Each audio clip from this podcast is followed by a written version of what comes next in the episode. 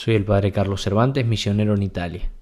Evangelio para el día 11 de octubre, del Evangelio según San Lucas. Un día Jesús estaba orando y cuando terminó uno de sus discípulos le dijo, Señor, enséñanos a orar como Juan enseñó a sus discípulos.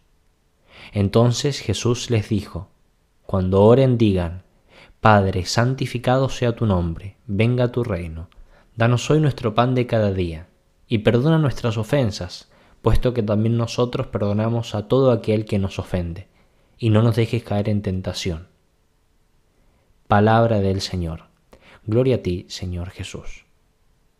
Queridos hermanos, nuestro Señor Jesucristo en toda su vida nos dio ejemplo de oración y nos enseñó a rezar. Y no solo eso, sino que nos incitaba por medio de sus palabras que recemos constantemente, oren, oren, pedid y se os dará, buscad y encontraréis. Sabemos que la santidad es el fin último de nuestra vida sobre la tierra, y el no ser santos en definitiva es el fracaso de nuestra misión personal en este mundo. Ahora bien, para ser santos es absolutamente necesaria la oración. No podemos decir que no hay santidad sin oración, y no hay oración seria que nos lleve a la santidad. Por eso debemos saber tres cosas sobre la oración. En primer lugar, la oración es necesaria para salvarse. Dice el Evangelio de Lucas, es necesario orar siempre y no desanimarse. Vigilad y orad para no caer en la tentación. Pedid y se os dará.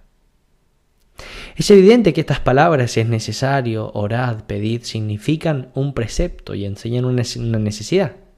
Y por eso decía San Alfonso, siguiendo las palabras de un famoso teólogo, no se puede negar sin pecar contra la fe que la oración es necesaria a los adultos para salvarse. Es doctrina evidentísima en las Sagradas Escrituras que la oración es el único medio para conseguir las ayudas divinas para la salvación eterna. Y la razón de esto es clarísima, es clarísima porque sin la ayuda de la gracia de Dios no podemos hacer ningún bien. Sin mí, dice el Señor, nada podéis hacer. Nada podemos hacer sin la ayuda del Señor. Es necesaria entonces para salvarse. La oración, en segundo lugar, es necesaria para resistir las tentaciones. Si La oración es el arma que el, que el cristiano necesita para defenderse del mal, de los enemigos de nuestra alma.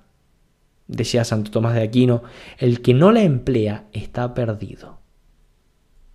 Y por eso en las Sagradas Escrituras se lee constantemente cómo los santos levantaban los ojos a Dios por la oración para ser librados de los peligros como leemos en los Salmos, al Señor levanto siempre mis ojos, porque me arrancará de los lazos que me tienden.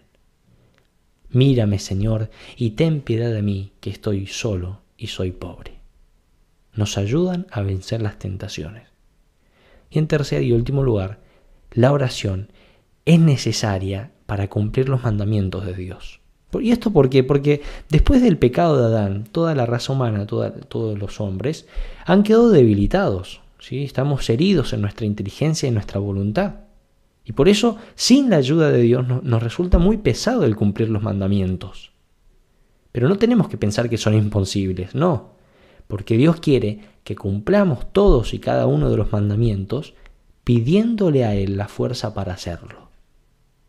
Y por eso decía San Agustín, Dios no manda cosas imposibles. Por eso cuando manda, te exhorta a hacer lo que puedes y a pedir lo que no puedes. Y entonces te ayuda para que puedas.